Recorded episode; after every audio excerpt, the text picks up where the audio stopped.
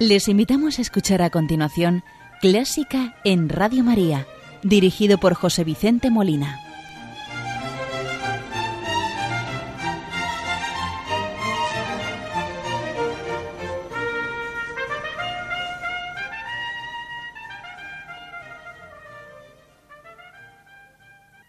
Muy buenas noches, queridos oyentes de Radio María. En esta noche les saluda José Vicente Molina, quien les va a acompañar durante la próxima hora en este nuevo espacio de clásica en Radio María. El programa de hoy lo vamos a dedicar al maestro Manuel de Falla. Iniciamos el programa saludando a la Virgen María, encomendando las intenciones de Radio María, de sus oyentes, benefactores, voluntarios y pidiendo el fin de la guerra en Ucrania y de la pandemia, así como todas las consecuencias que han causado ambas y por el consuelo de las familias y todos los afectados. Hoy, día de la resurrección de nuestro Señor, saludamos a la Virgen con el Alégrate María, porque el Señor ha resucitado. Hoy lo hacemos con el Regina Celli de Aichinger. Gregorio Aichinger, sacerdote católico alemán y compositor de música sacra del siglo XVI a principios del XVII. Escuchemos y recemos con el Regina Celli de Aichinger.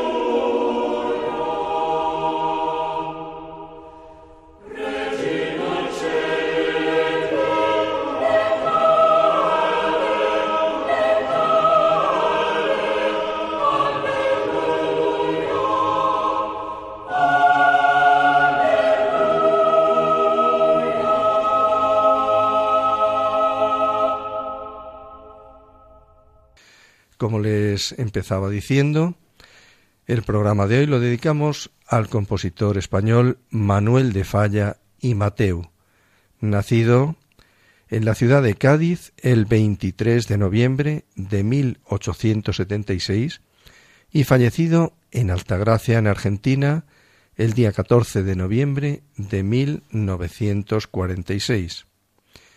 Fue hijo de José María Falla Franco y María Jesús Mateu Zavala. María Jesús, su madre, fue una pianista de gran talento y la primera que dirigió los estudios musicales de don Manuel. Posteriormente estudió con Tragó, piano y con Pedrell, composición. El maestro Manuel de Falla fue un católico comprometido, un católico practicante y modelo en, en aquella época. De hecho, el Papa Pío XII le llamó hijo predilecto de la Iglesia en el breve el documento por el que se le concedió sepultura en la cripta de la Catedral de Cádiz. Y sin más preámbulo, vamos a, a escuchar la primera obra que vamos a presentar esta noche, que fue la titulada La vida breve. Fue su primer gran éxito y la que le dio un gran prestigio internacional. En ella ya estaba toda la fuerza, originalidad y el sabor marcadamente español que don Manuel supo imprimir en toda su obra. El estreno de la misma no fue fácil. Falla presentó esta ópera al concurso de la Real Academia de Bellas Artes de San Fernando de Madrid con una urgencia tal que la tinta aún estaba fresca. La obra ganó el premio que conllevaba el estreno de la misma, sin embargo, se estrenó antes en Francia que en España. Se estrenó, como decíamos, previa traducción al francés en el Casino Municipal de Niza el día 1 de abril de 1913. Posteriormente en París, en el Teatro de la Ópera Cómica, el 6 de enero de 1914 y por fin en Madrid, en el Teatro de la Zarzuela, el 14 de noviembre de 1914. Vamos a escuchar de la vida breve la danza número uno a la Orquesta de Radio Televisión Española dirigida por Sergei Comisiona.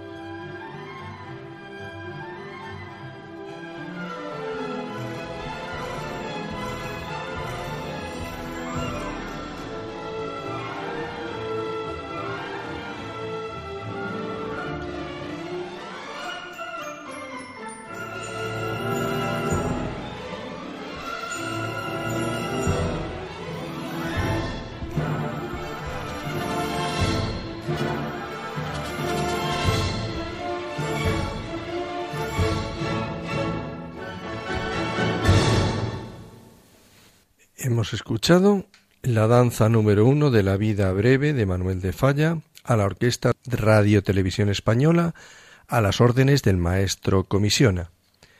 De 1907 a 1914 vivió Manuel de Falla en París en condiciones económicas precarias, ganándose la vida dando clases y recitales de piano.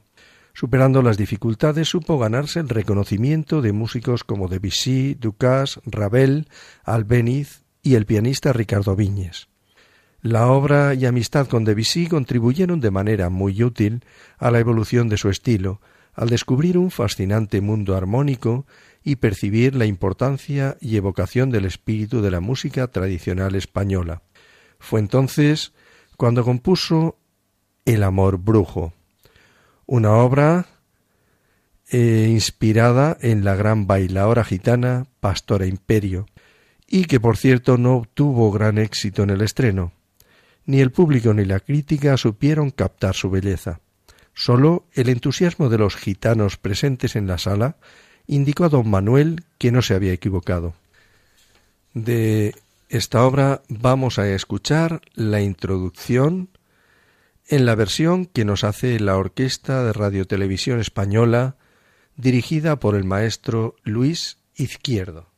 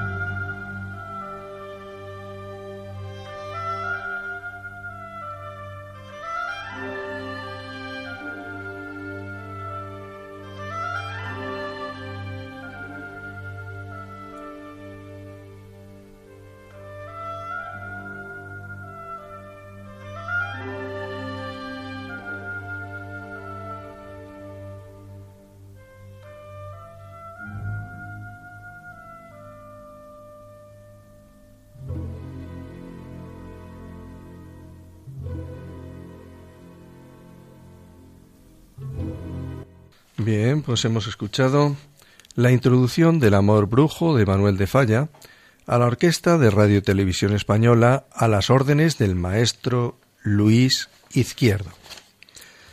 Como dato curioso, tenemos un, un artículo de don José María Pemán, fechado el 24 de noviembre de 1961, en el que dice textualmente Pemán que el maestro Falla, vamos, le había comentado en una conversación la siguiente frase. El ideal de mi vida es escribir una misa, pero todavía no he encontrado la fórmula de la música religiosa, de la música que sea digna de ser ofrecida a Dios. Y comentaba don Manuel que hacer una mezcla de lo gregoriano y polifónico es negarle a Dios todo el enriquecimiento de la música moderna. Quería encontrar falla para hablarle a Dios una escritura sonora que fuera a la música lo que la prosa de Santa Teresa es a la literatura. Y luego continuaba él diciendo, pero claro, para eso habría que ser Santa Teresa. Pues la siguiente obra que vamos a escuchar, compuesta entre 1909 y 1916, es Noches en los Jardines de España para piano y orquesta, una obra que dedicó a su amigo Ricardo Viñes. Esta obra está compuesta de tres movimientos, primero titulado En el Generalife, segundo Danza Lejana y tercero En los Jardines de la Sierra de Córdoba. La influencia de Debussy, evocada en las noches, permite asociar esta al movimiento impresionista. Fue en 1909, cuando Falla concibió la idea de componer tres nocturnos para piano. Compuesta en la época parisina, la nostalgia de su país y los ecos de una Andalucía lejana le propiciaron expresar en las noches el más bello sentimiento de abandono de toda su obra. Utiliza un lenguaje musical personalísimo, en el que combina cantejondo, la armonía de Debussy y la orquestación de un Rinsky-Korsakov entrañablemente cercano a la melodía andaluza. La voz del piano, discreta y omnipresente al mismo tiempo, impone a la gran orquesta sinfónica toda su pureza cristalina.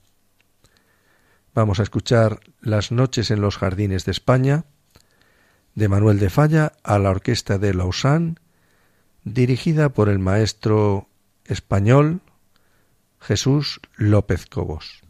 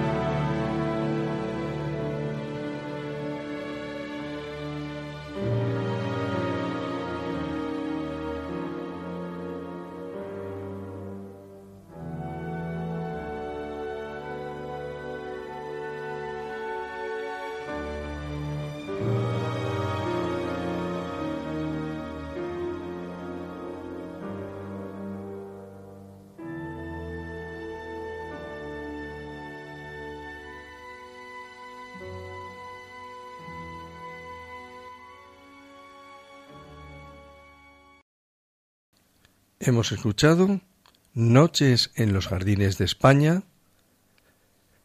a la Orquesta de Lausanne, dirigida por el maestro Jesús López Cobos, zamorano natural de Toro. Hemos escuchado los tres movimientos, primero en el Generalife, segundo Danza Lejana y tercero en los Jardines de la Sierra de Córdoba. En 1921, Falla se establece en Granada, donde organiza un memorable festival de cantejondo. Y en 1925 crea la Orquesta Bética de Cámara en la ciudad de Sevilla. Los biógrafos eh, han dado en preguntarse cómo se explica que un espíritu tan elevadamente místico dedicara su obra casi totalmente a pintar cuadritos de brujerías y gitanerías apasionadas, a contar el cuentecillo de la molinera o a romantizar por los jardines españoles. Realmente eh, Falla se exilió a Argentina el 28 de septiembre de 1939, después de la Guerra Civil Española y en puertas ya de la Segunda Guerra Mundial. A pesar de los intentos de los gobiernos del general Franco que le ofrecía una pensión si regresaba a España, no lo consiguieron tras sus múltiples intentos. Falla, que como ya les he comentado fue un católico ejemplar, la muerte le sorprendió sin que hubiese podido culminar su última obra, a la que había dedicado los últimos veinte años de su vida, consagrándose a la composición de una obra monumental, Atlántida, una ópera oratorio que el propio Falla consideraba la coronación de toda su obra, pero quedó inacabada, y fue terminada ésta en los años cincuenta por su discípulo Ernesto Hafter. Y es en esta obra donde quizás podamos escuchar las primeras notas directamente religiosas de Falla, en la que figura una salve con la que la Atlántida termina, y que se escucharía por primera vez en la Catedral de Cádiz ante el sepulcro de don Manuel, donde reposa bajo un mármol de Sierra Elvira y con la inscripción que el mismo Manuel de Falla redactó, y que dice así, Solo a Dios el honor y la gloria. Por cuestiones de tiempo, esta salve intentaremos retomarla en futuro en algún futuro programa que dediquemos a la música religiosa. Vamos a escuchar de El sombrero de tres picos, que es un ballet basado en la novela homónima del escritor Pedro Antonio de Alarcón, se reflejan las actitudes y aspiraciones de la Andalucía rural. Tras su estreno en Londres, la obra tuvo un rotundo éxito, elogiándose la acertada síntesis de música, baile, drama y decorado. Tras el estreno del ballet, Falla compuso dos suites orquestales con el mismo título, la número uno y la número dos, que se suelen representar más que el propio ballet. En ellas retiró algunos fragmentos vocales y de transición que contenía la obra original. Vamos a escuchar a la Orquesta de Radio Televisión Española, dirigida por Sergei Comisiona, interpretar de la suite número 2 de El sombrero de tres picos de Manuel de Fallas, el número 2, Danza del molinero.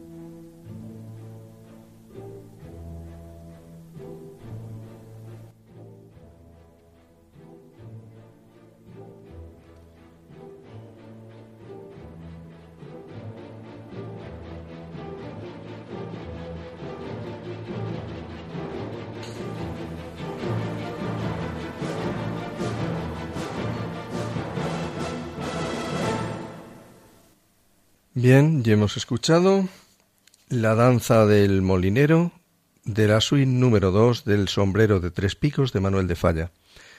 Y ya como final del programa vamos a escuchar la jota que forma la danza final de esta suite número 2 del sombrero de tres picos, también a la Orquesta de Televisión Española dirigida por el maestro Comisiona.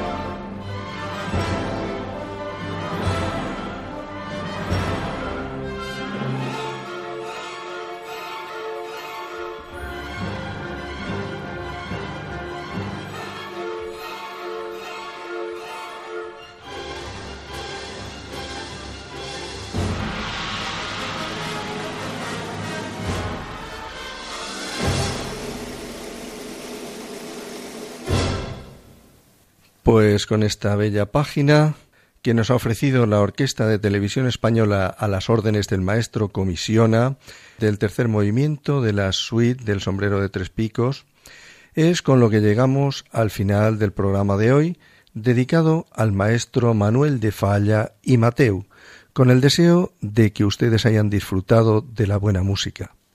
Les ha acompañado José Vicente Molina, quien espera contar con su apreciada audiencia en futuros programas. Que tengan una feliz noche y que Dios les bendiga.